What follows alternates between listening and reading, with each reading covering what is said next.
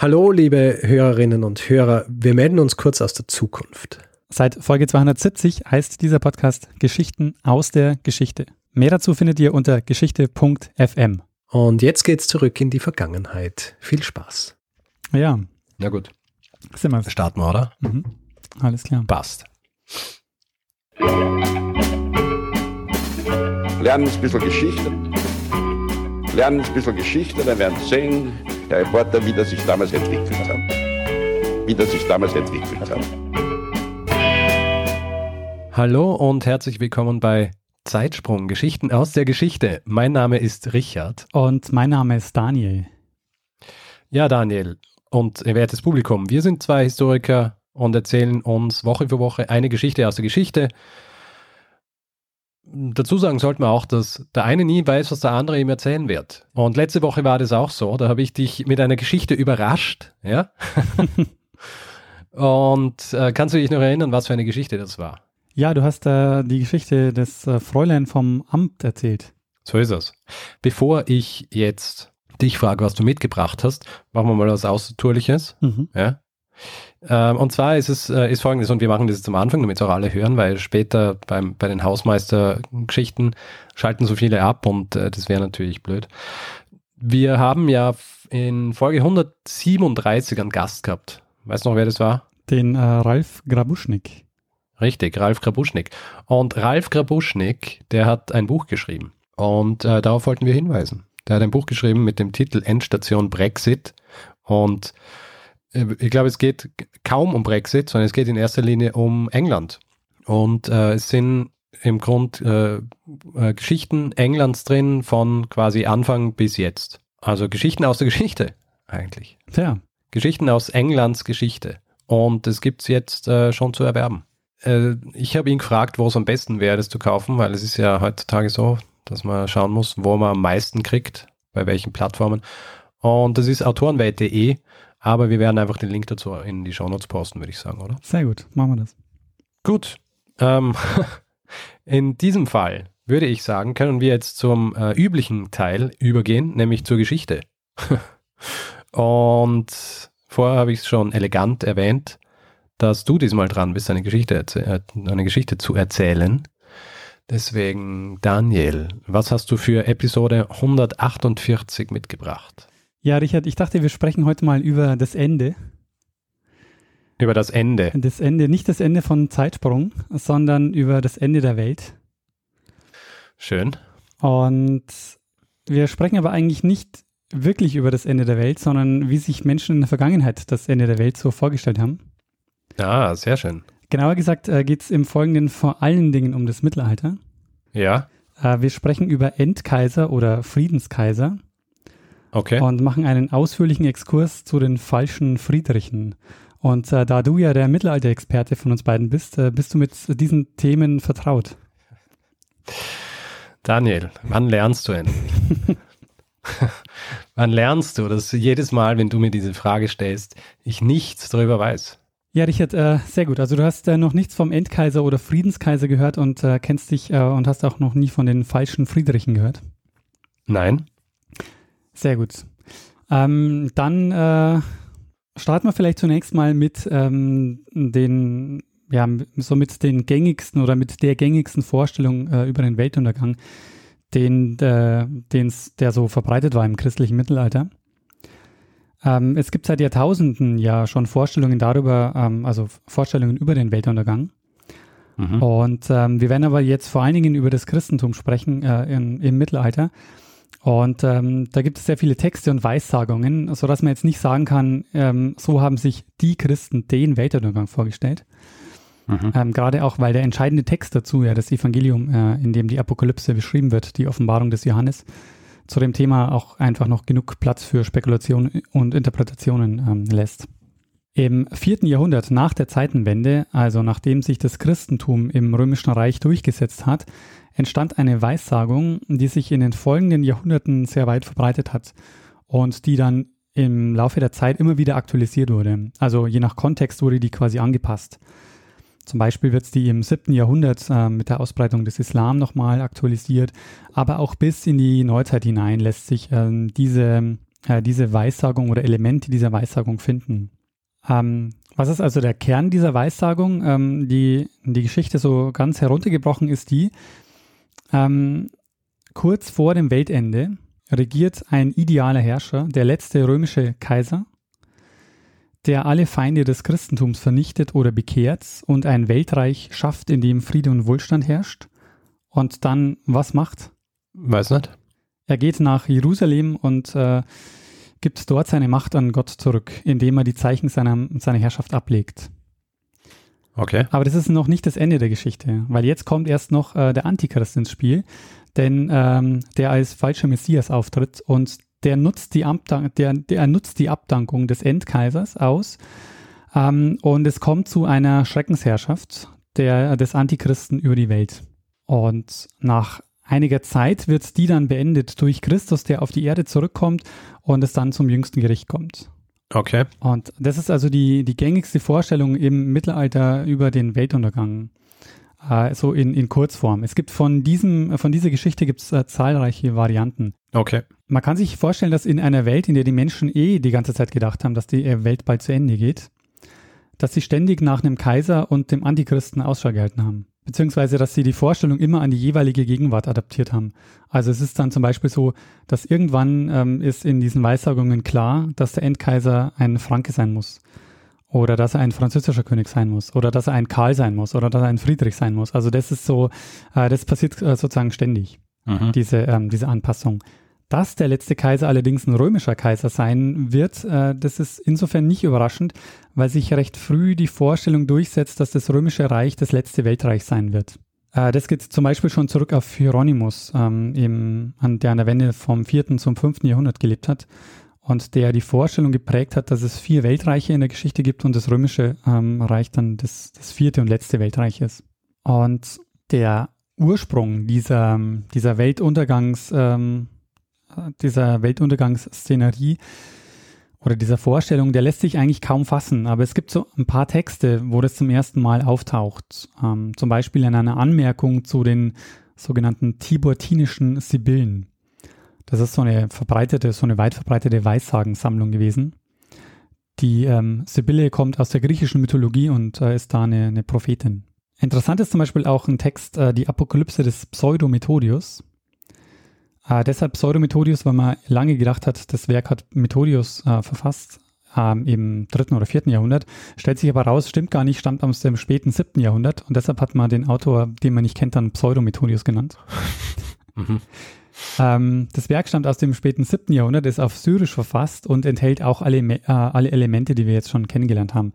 Also vier Weltreiche, die Richtung eines christlichen Weltreichs durch den Friedenskaiser, wie er auch genannt wird, also nicht nur Endkaiser, sondern auch Friedenskaiser dann das Kommen des Antichristen und dann ähm, das Weltgericht. In der modernen Forschung geht man davon aus, dass der Text eine christliche Reaktion war auf die islamische Expansion und dass der anonyme Autor eben die zeitgenössischen Befürchtungen über das Ende der Welt ähm, da eben verarbeitet hat. Und gleichzeitig aber ganz viele Elemente, äh, die man eben kannte, aus diesen ganzen Weissagungen eben verwoben hat äh, in, in seinem Text. Ähm, und da jetzt vielleicht auch noch ein, noch ein Hinweis so zu diesen, weil ich vorhin auch schon gesagt habe, das ist eine Welt, in der die Leute eh die ganze Zeit dachten, dass die Welt gleich untergehen wird. Ähm, es war so, dass, dass die Christen lange Zeit äh, gedacht haben, dass sie den Weltuntergang noch erleben werden oder dass das was ist, was wirklich sehr nahe ist. Und die haben also die Vorstellung gehabt, dass das Weltende kurz bevorsteht, dass die sogenannte Parousie Christi, also das ist die Wiederkunft Christi am jüngsten Tag, dass sie das eben tatsächlich noch, ähm, noch erleben werden oder zumindest ähm, noch in, in nicht allzu fernen Generationen äh, passieren wird. Das wird häufig, äh, natürlich wie das äh, heutzutage auch ist, wird der Weltuntergang mit so bestimmten Daten, mit einem bestimmten Datum verbunden. Damals ähm, sehr, ähm, wo man sehr damit gerechnet hat, dass es zu dieser Parousie kommt, war das Jahr 1033, also 1000 Jahre nach äh, dem Tod Jesu, weil man davon ausgeht, dass er 33 Jahre geworden ist. Mhm. Ähm, oder das Jahr 1065, äh, auch sehr interessant. In dem Jahr fiel nämlich der Karfreitag auf den 25. März und Ostern auf den 27. März. Ähm, soweit also jetzt zu den äh, zu der Vorstellung des Weltuntergangs, wie er so im christlichen Mittelalter verbreitet war. Kommen wir jetzt mal zu den, zu den Friedrichen, beziehungsweise zu den falschen Friedrichen, beziehungsweise zu den sogenannten falschen Kaisern und Fürsten. Ähm, das kommt nämlich gerade so im 12., 13. Jahrhundert öfter vor. Ähm, was hat es also, äh, was hat's also jetzt auf sich mit dem, äh, mit dem Friedrich? Also wir müssen ganz kurz über die, die Staufer sprechen. Kaiser Friedrich I. ist besser bekannt als, ist, ist besser bekannt als ähm, Barbarossa, ähm, Ja. den, ähm, der ja sehr, ja, einer der prägendsten und bekanntesten ähm, Kaiser war im Mittelalter. Auf ihn folgt sein Sohn Heinrich IV. Und jetzt kommen wir zur eigentlichen Geschichte, nämlich der Sohn Heinrichs war Friedrich II. Und Friedrich II. wurde zu seinem Nachfolger gewählt. Allerdings starb Heinrich nur drei Jahre nach der Geburt äh, Friedrichs und ein Jahr später auch seine Mutter. Und die deutschen Fürsten, die übergingen dann die Thronansprüche von Friedrich. Und ähm, also der Vormund von Friedrich wurde dann Papst Innozenz III. Und Friedrich, der wuchs in Palermo auf und ähm, wird jetzt so zu einer ganz, ja, wie soll ich sagen, eigentümlichen Gestalt. Ähm, weißt du was über Friedrich II.? Mm, nein. Also der ist so mit einer der, der schillendsten Kaiser der, der, des, des Mittelalters oder eben dieser, dieser Zeit. Ähm, noch ist er aber nicht Kaiser. Also er, ähm, er wächst in, in Palermo auf, äh, übernahm dann die Regierung in Süditalien, ein Erbreich, das, ähm, das, er, äh, das er also noch hatte, weil die, die deutschen Fürsten darauf keinen Zugriff hatten. Und mit Unterstützung des Papstes lässt er sich dann zum Gegenkönig aufstellen. Und es gelingt ihm dann, sich gegen den Welfen Otto den, äh, Otto den Vierten durchzusetzen. Und es folgte dann äh, 1220 die Kaiserkrönung in Rom. Und damit war also Friedrich II. Kaiser. Mhm. Es dauert nicht lange, bis er mit dem Papst in Konflikt gerät und er gebannt wird. Das hindert ihn aber nicht daran, zu einem Kreuzzug aufzubrechen. Ähm, als gebannter Kaiser begibt er sich also nach Jerusalem und das ist jetzt auch Teil dieses Friedrich-Mythos, weil es gelingt ihm nämlich ohne Kampf, äh, ohne Kampf Jerusalem einzunehmen, sondern nur durch diplomatische Verhandlungen äh, gelingt es ihm, ähm, Jerusalem einzunehmen und dort krönt er sich dann eigenhändig 1229 zum König von Jerusalem. Okay. Der Streit mit der Kirche, der eskaliert aber ähm, in den Folgejahren. Unter anderem zum Beispiel, also weil er hat einfach, ähm, er war die meiste Zeit eigentlich in Italien unterwegs, also und er hatte so ähm, sehr ja, eigentümliche, ähm, eigentümliche Gewohnheiten für so einen, äh, für so einen Kaiser. Zum Beispiel hat er eine muslimische Leibgarde gehabt. Und äh, das ist dem, äh, dem Papst sauer aufgestoßen und die haben ihn dann ähm, 1245 auf dem Konzil von Lyon feierlich abgesetzt und seine Nachkommenschaft äh, verflucht. Was man halt so macht, gell? Was, genau, was man so macht als Kirche. Und äh, jetzt, äh, jetzt setzt von beiden Seiten eine massive Propaganda ein. Also der Papst bezeichnet äh, den Friedrich als den Antichristen. Ähm, die, die Anhänger der Staufer oder die Anhänger Friedrichs sehen in ihm den Endkaiser oder den Friedenskaiser. Und es entstand jetzt so in dieser, in dieser Zeit eine Weissagungsliteratur, in der Reformen in der Kirche gefordert wurden, mit der Hoffnung, dass Friedrich II. derjenige ist, der die dann umsetzen wird. Es gibt zum Beispiel Weissagungen eines Abtes, ähm, der für 1260 ein neues Zeitalter vorhersagt und sagt eben, um die Zeit kommt ein Antichrist und der wird die alte Kirchenordnung zerstören und dann kommt quasi ein, ein Endkaiser oder ein neuer, äh, ein Friedenskaiser, der dann eben dieses neue Reich schafft, in dem dann Glückseligkeit herrscht. Okay. Und wie man sich vorstellen kann, war Friedrich quasi beides. Für die einen war er der Antichrist und für die anderen war er dann der, der große Retter. Mhm. Jetzt kommt aber ähm, was dazwischen, nämlich Friedrich II. stirbt 1250. Also zehn Jahre Hm. bevor diese ganze Geschichte überhaupt passieren kann. Er wurde in Palermo begraben und damit waren die Hoffnungen, die in ihn gelegt wurden, erstmal dahin. Ja. Und so macht aber bald das Gerücht die Runde, dass er gar nicht gestorben ist und demnächst wiederkehren wird. Das ist nämlich auch Teil dieser Friedenskaiser-Weissagung, dass der Friedenskaiser, wie es bei Pseudomethodius heißt, ein für tot gehaltener Mann sein wird, der wie aus dem Rausch erwach, wa- erwachen wird, werde. Und es gibt einige Texte aus dieser Zeit, wie zum Beispiel die Sächsische Weltchronik, wo es heißt, dass Friedrich II. so plötzlich verschwunden ist, dass eigentlich niemand weiß, ob er noch lebt oder nicht. Mhm. Und in der Wiener Weltchronik steht dazu, niemand weiß die Meere, wo er hingekommen wäre. Ob er tot sei seit der Zeit, darüber ist noch Streit. Okay. Es äh, gab jedenfalls jede Menge Spekulationen und das erklärt auch, warum es in der Folge zum Phänomen des äh, falschen oder der falschen Friedriche kommt, ähm, aber nicht sofort nach seinem Tod. Der erste falsche Friedrich, den, ähm, der, der so belegt ist, äh, kommt 1261, also elf Jahre nach dem Tod Friedrichs, ähm, tritt er auf in Sizilien und behauptet eben, dass er ähm, Friedrich der Zweite wäre und dass er jetzt äh, einige Jahre auf Pilgerfahrt war, aber jetzt ist er wieder bereit, die Regierung zu übernehmen. Mhm. Und äh, der wurde aber dann recht schnell gefangen genommen und äh, letztendlich dann gehängt. Ähm, viele dieser falschen Friedriche, die treten aber erst später auf, also so um 40 Jahre ungefähr nach seinem Tod, also so in den 1280er, 90er Jahren, da erlebt mhm. es, äh, da bekommt das Ganze so, ähm, so einen Höhepunkt. Und äh, einer dieser falschen Friedriche, der zwingt sogar den, den aktuellen ähm, König, den Rudolf von Habsburg, dann zum Eingreifen. Okay. Äh, das werden wir uns dann nachher noch äh, ein bisschen genauer anschauen. In der Forschung kann man sich, ähm, kann man sich das nicht so richtig erklären, warum es zu diesem Phänomen der falschen Friedriche kommt. Also weil der Friedrich II., der war die meiste Zeit seines Lebens äh, in Italien, war also im Norden gar nicht so präsent. Und nach ihm kommt das sogenannte Interregnum, also eine recht unstabile Zeit ähm, mit dem Ende der Staufer die dann erst mit äh, Rudolf von Habsburg äh, in den 1270er Jahren dann letztendlich endet. Und das ist genau die Zeit, äh, in der dann jetzt also diese falschen Friedriche ähm, vermehrt auftreten. Und eine Erklärung ist, dass es genau da, der, daran liegt, dass er im Norden nicht so präsent war, weil er quasi als exotisch und fremd wahrgenommen wurde. Er war quasi so ein, so ein bisschen eine, eine Ausnahmeerscheinung als Kaiser. Und ähm, deshalb hat diese mythische Aufladung ganz gut funktioniert bei ihm. Aber jetzt kommen wir mal zum bekanntesten und erfolgreichsten falschen Friedrich, nämlich Dietrich Holzschuh. Äh, Dietrich Holzschuh ist auch bekannt äh, unter seinem äh, niederdeutschen Namen. Also Dietrich Holzschuh ist der äh, hochdeutsche Name. Der niederdeutsche Name ist Thiele Kolub. Und er trat 1283 erstmals in Köln als Friedrich II. auf, äh, wo man ihn dann am Marktplatz zum Hohn eine wertlose Flitterkrone aufgesetzt hat und ihn aus der Stadt gejagt hat. Er ist ja eh noch äh, glimpflich davongekommen, oder? Ja, glimpflich davongekommen, aber die Geschichte hat ihn nicht besonders beeindruckt, denn er ist dann nach Neuss, das ist eine Stadt nicht weit von Köln, hat sich da in ein Gasthaus einquartiert, wo er sich als Friedrich II. ausgegeben hat, wo er dann ehrenvoll aufgenommen und wie es heißt großzügig unterstützt wurde, sodass er standesgemäß Hof halten konnte.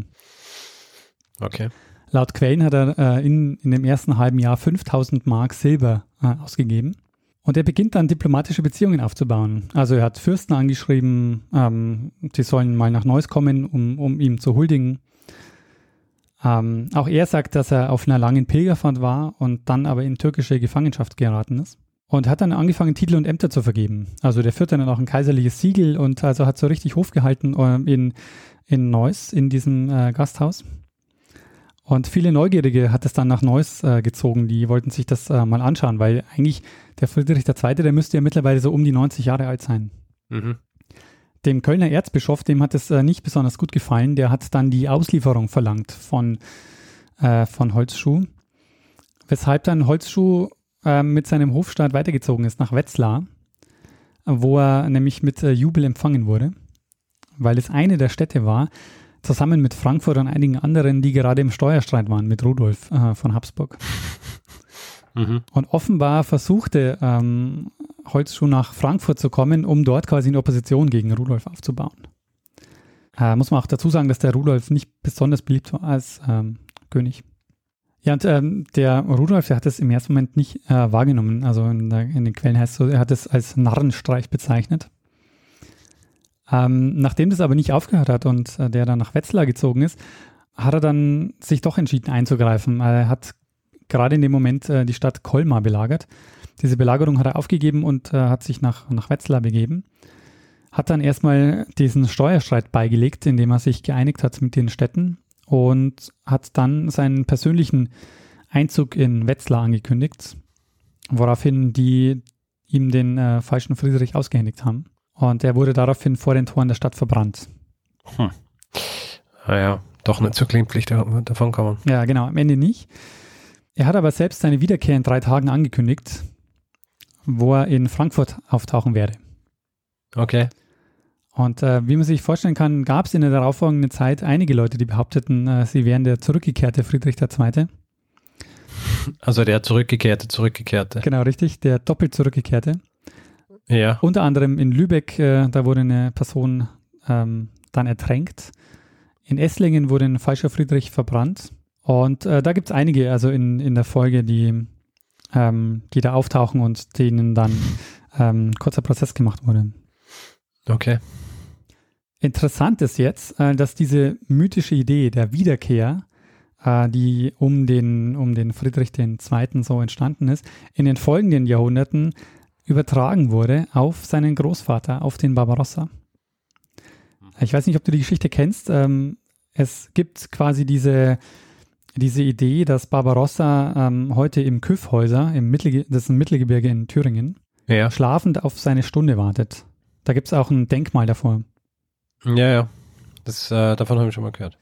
Und äh, wie das passiert, ist auch so eine interessante Quellengeschichte, nämlich ähm, der Friedrich II. wurde, er wurde eigentlich im Ätna vermutet. Also quasi, man hat die Geschichte eigentlich gehabt, dass Friedrich II. im Ätna ähm, schläft und, und darauf wartet, dass er quasi wieder zurückkommt. Was, Im Vulkan. Genau, im Vulkan, was ja auch räumlich gepasst Aha. hat, weil er ja auch in, in, in Italien unterwegs war. Äh, und, und später wurde dann dieser Mythos äh, in den Küffhäuser verlagert.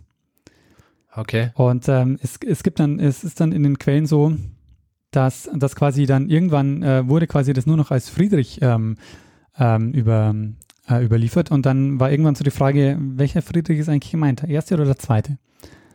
Und dann hat man sich für Barbarossa entschieden, für den ersten, weil der halt mehr Bezug ähm, zu, ähm, zu Deutschland hatte. Das kommt nämlich jetzt dazu, ähm, dass, dass Barbarossa, der quasi schlafende, wiederkehrende Kaiser, äh, zur Symbolfigur der, ähm, der nationalen, äh, der, ja, der, der Nationalbewegung ähm, dann im 19. Jahrhundert wurde. Also diese Barbarossa-Verehrung wurde, da, er wurde quasi so Ja. zum, zum nationalen Mythos. Und ähm, und äh, das geht ja dann, äh, das geht ja dann auch noch weiter, also ähm, bis, äh, bis zum Nationalsozialismus, wo ja dann der Angriffskrieg gegen Russland ja auch Unternehmen Barbarossa äh, hieß. Ja. Ja, aber ähm, so viel so viel dazu. Also dieser, äh, diese, diese Idee quasi, dieser Wiederkehr, die wird quasi also später vom Friedrich II. auf ähm, Friedrich I. übertragen. Ähm, die Geschichte um den Thiele Kolup, die wird bis heute erinnert. Es gibt zahlreiche Romane und fiktive Darstellungen zu dieser Geschichte. Er zeigt aber auch, wenn man so ähm, aus einer Forschungsperspektive, äh, dass es halt eine wahnsinnig ähm, komplexe Zeit war mit ganz vielen Machtkämpfen zwischen Kirche, König, den Städten und so ganz viele, ganz viele Player. Und ähm, die Quellen, die wir quasi so haben, da kommen wir quasi nur so an die, an die Oberfläche dieser Geschichte. Aber diese Geschichte quasi, die zeigt eigentlich noch, ähm, noch, ähm, noch deutlich mehr. Und äh, wenn ich jetzt schon gesagt habe, dass, äh, dass man sich an diese Geschichte auch heute noch erinnert, ein äh, Denkmal wurde 2005 eingeweiht, ein Thiele-Kollup-Denkmal, ähm, nämlich auf äh, Castel del Monte, das war die Burg Friedrichs II. Mhm. Und dieses äh, Denkmal ist ein äh, mit Mosaiksteinchen verzierter Flammenthron. Ja, also wer mal in Castel del Monte ist, ähm, kann sich ja mal diesen Thron anschauen und uns vielleicht ein Foto schicken. Ähm, in einer anderen Variante heißt es dann, dass ein dritter Friedrich das Werk äh, vollenden wird. Also dass quasi nicht der Friedrich wiederkommt, sondern dass es quasi einen neuen dritten Friedrich geben wird, der dann die Kirchenreform durchführen wird. Mhm. Und äh, es gab dann tatsächlich noch einen Friedrich den Dritten. Äh, ich weiß nicht, ob du dich an den erinnerst. 1440 wurde der Habsburger Friedrich der Dritte König und dann auch äh, der letzte Kaiser, der in Rom, der in Rom gekrönt wurde. Okay. Und er selber stand aber diesen Friedrich-Weissagungen äh, wohl eher ablehnend gegenüber. Äh, der hat das äh, nicht wirklich verfolgt. Und überhaupt muss man sagen, dass die wenigsten Kaiser tatsächlich auch als Friedenskaiser aufgetreten sind. Also die haben das sehr selten wirklich auch ähm, selbst von sich gedacht und, äh, und danach gelebt. Das kommt sehr selten vor. Und ähm, während der Reformationszeit glaubte Luther, dass Friedrich der Weise, der sächsische Kurfürst, der Friedenskaiser wäre. Aber auch das hat sich wohl äh, nicht bewahrheitet. Es ist lustig, weil man kann natürlich sich solche Sachen so überlegen und behaupten, weil es ist dann eh schwierig, äh, das, äh, also in der eigenen Lebenszeit, dass man einem sagt, okay, na, das stimmt nicht, weil ähm, man stirbt wahrscheinlich eh, bevor das irgendwie stattfindet dann. Ja, ist praktisch, ne? Ja. Sag mit diesen Weissagungen, man muss ja einfach nur ähm, sagen, ja, so in 100 Jahren und dann ist es, ähm, ist es egal, weil man selber wird nicht mehr zur Ja, ja. Verantwortung gezogen. Ja, am Ende noch äh, eine kurze Geschichte, die ich äh, sehr interessant äh, fand, nämlich im 13. und 14. Jahrhundert entstand ein Gegenstück zum Friedenskaiser oder Endkaiser. Nämlich, vielleicht hast du den Ausdruck schon gehört, der ähm, engelgleiche Papst oder der Engel, der Engelspapst. Nein. Der engelsgleiche Papst oder der Engelspapst war quasi ähm, der Papst am Ende der Zeiten. Und ähm, was mich überrascht hat, war, dass, der, dass das Papsttum bis zu dem Zeitpunkt keine endzeitliche Aufgabe gehabt hat. Also in dieser Geschichte, die ich vorher gesagt habe, da spielt der Papst quasi gar keine Rolle. Okay. Und äh, mit diesem, diesem, dieser Idee der Engelspäpste im 13. und 14. Jahrhundert entsteht jetzt quasi, bekommt der Papst auch eine endzeitliche Aufgabe, nämlich ähm, kurz vor Erscheinen des Antichristen bekehrt er alle Heiden zum Christentum. Natürlich. Ja, was soll ein Papst sonst auch machen, ne? Ja. Und äh, ja, Richard, das, ähm, damit bin ich jetzt auch schon am Ende. Also es war mein Zeitsprung über die End- oder Friedenskaiser und die äh, falschen Friedriche. Äh, äußerst spannend. Also wie du weißt, die ähm, Magier, Magier eigentlich Geschichten über, über so ähm, Imposter und Leute, die vorgeben, Leute, andere Leute zu sein. ja. Deswegen ist es eigentlich ein Thema, das sie machen jetzt sollen. Ich habe gute Nachrichten für dich, Richard. Ähm, ich habe ein Buch dazu gelesen, das heißt Falsche Könige zwischen Thron und Galgen. Okay. Äh, und in diesem Buch sind, äh, keine Ahnung, circa 200 falsche Könige genannt. Hm. Viele mit sehr spannenden Geschichten. Also ich äh, bin mir sicher, da ist noch was zu holen. Gut, ich sehe eine, ähm, ich sehe eine Reihe auf uns zukommen. Die, äh, also die nächsten 200 Episoden, an denen ich was erzähle, sind schon einmal besetzt. Na, sehr gut. Sehr schöne Geschichte. Ähm, auch, äh, also wieder was, von dem ich noch nie gehört habe. Schändlich, natürlich. Dass, äh, dass ich davon noch nie was gehört habe. Äh, zeigt halt, wie, wie gering auch so mein, äh, mein, meine, mein Wissen der damaligen Exegese ist. Aber mh, ist eine sehr schöne Geschichte. Äh, und hat alles, was, was es braucht. Also irgendwie dann die, die vielen unterschiedlichen, die dann auf unterschiedliche Weisen äh, getötet werden für den Frevel. Ja, als Ketzer und, Und, äh, ähm, auch als Hexer, weil wenn man behauptet, dass man quasi wiederkehrt von den Toten, dann kann da auch Ja, was ja, nicht mit rechten Dingen stimmen. Nein, das ist ja, das ist, äh, ist ganz schlimm. Sollte man, sollte man einfach nicht machen. Vor allem, wenn man sich als jemand ausgibt, der dann an König, an bestehenden, am bestehenden König die Stirn bieten will. Ja, absolut. Kann man Ja. nur verlieren, eigentlich. Und es gab aber auch äh, übrigens Leute, die, ähm, also es, es gibt auch Fälle, wo tatsächlich äh, Könige oder nicht Könige, aber Fürsten wieder zurückgekommen sind nach längerer Zeit. Also es äh, gibt Also quasi, die sind wirklich, die sind wirklich wieder auferstanden. genau, es gibt, naja, die sind halt quasi verschwunden gewesen, weil sie äh, in Gefangenschaft geraten sind oder so. Und dann nach Jahren wieder Mhm. abtauchen. Das ist äh, tatsächlich passiert. Also insofern ist es nicht komplett quasi unwahrscheinlich. Und wir hatten ja auch schon den Fall von dem Martin Guerre. Ähm, ja, auch sein Fall, wo eine Person wirklich über Jahrzehnte weg ist und dann wiederkommt. Und vorher eben auch ersetzt wird durch einen Hochstapler. Richtig. Ha, da haben wir quasi beides in einem. Und es geht nicht einmal um einen König. Aber deswegen ist wahrscheinlich auch die Geschichte so beliebt gewesen, weil sie, weil sie so diese Elemente vereint hat und, und äh, dann, weil ansonsten wäre es ja auch gar nicht interessant gewesen, weil es nicht um irgendwelche ähm, Herrscher oder so gegangen ist. Ja, das stimmt. Aber wahrscheinlich, weil diese Aspekte so vereint waren ähm, und der romantische Aspekt auch noch dabei war, wenn es halt so beliebt waren. Sehr gut. Sehr viele schöne Verknüpfungen hier. Ja, absolut. Und äh, ich muss mich auch noch bedanken. Also für diese Folge gibt es äh, quasi einen Themenpaten. Äh, der Daniel. Themenpaten. Ist das der neue hochtrabende Begriff für jemanden, der einen Hinweis gegeben hat? Ja, richtig. Ja, Hallo, ich, ich bin Themenpate bei Zeitsprung. ja das wäre doch was. Äh, also äh, diese ähm, Werden Sie, werden Sie Themenpate? ähm, Daniel hat mir den Hinweis geschickt. Vielen Dank. Sehr gut. Du bist jetzt Danke, offiziell Daniel. Themenpate. Themenpate. Das Gute ist, wenn mit so, einem, mit so einer Bezeichnung können wir für alle Episoden, wo wir keine Hinweise bekommen haben, sondern sie uns selber ähm, uns selber rausgesucht haben, da können wir einfach auch Themenpatenschaften vergeben. Stimmt. Die kann man Die kann man verkaufen. verkaufen. ja. Leute können sich die, ähm, die Episoden raussuchen, die nicht auf einem Hinweis basieren und dann gibt es Auktionen für, für die Themenpatenschaft. Sehr gut. Ähm, aber ich glaube, das müssen wir auch mal ein bisschen genauer ausarbeiten. Absolut. Aber ja, vielen Dank, äh, Daniel, also anderer Daniel, für, für die Themenpatenschaft hier. Ja, Richard, äh, schaukeln wir das Schiff nach Hause und äh, machen äh, einen Feedback-Hinweis-Blog. Gut, machen wir Feedback-Hinweis-Blog. Also wer Feedback geben will zu dieser Episode oder auch anderen, macht es entweder via E-Mail feedback.zeitsprung.fm oder auf unserer Website direkt zeitsprung.fm. Auf Twitter sind wir auch, da ist der Account zeitsprung.fm und auf äh, Facebook sind wir auch, da heißt die Seite facebook.com slash zeitsprung.fm. Und natürlich kann man uns auch bewerten und Sterne vergeben etc. Das ist dann nicht auf unseren Account, sondern es ist zum Beispiel bei iTunes oder auf panoptikum.io. Außerdem gibt es die Möglichkeit, uns finanziell zu unterstützen. Wir freuen uns über alle, die uns ein bisschen was zukommen lassen, äh, um uns zu unterstützen, hier jede Woche eine Geschichte zu erzählen. Und ihr findet auf der Webseite alle Hinweise, die ihr braucht, um uns was zukommen zu lassen.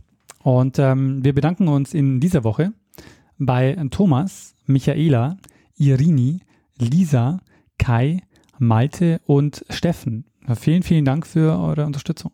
Ja, vielen herzlichen Dank. Ähm, ja, Richard, und dann äh, bleibt uns noch was? Uns bleibt noch was, und zwar einem das letzte Wort zu geben, der es immer hat. Bruno Kreisky. Lernen ein bisschen Geschichte. Lernen ein bisschen Geschichte, dann werden Sie sehen, der Reporter, wie das sich damals entwickelt hat. Wie das sich damals entwickelt hat. Braucht man einen Jingle für, ne? Themenpartnership. Ähm, Vielleicht müssen wir, von, müssen wir neu anfangen. Sollen wir neu anfangen? ja, fangen wir neu an. Gut. Also, äh, Musik. Da, da, da, da. Hallo und herzlich willkommen bei Zeitsprung. Mein Name ist Richard. Mein Name ist Daniel. Jetzt habe ich vergessen, Geschichten aus der Geschichte zu sagen. Ja. Na egal. Ähm, hallo. hallo bei Zeitsprung. Geschichten aus der Geschichte. Jetzt fangen wir aber schon nochmal an. Okay. Also noch einmal. Hallo und willkommen. Jetzt weiß ich gar nicht mehr. Ich weiß, ich weiß was, ich kann es nicht machen, ohne dass vorher dieser Jingle läuft. Also Kein- bitte, spielen nochmal ab. Kein Problem.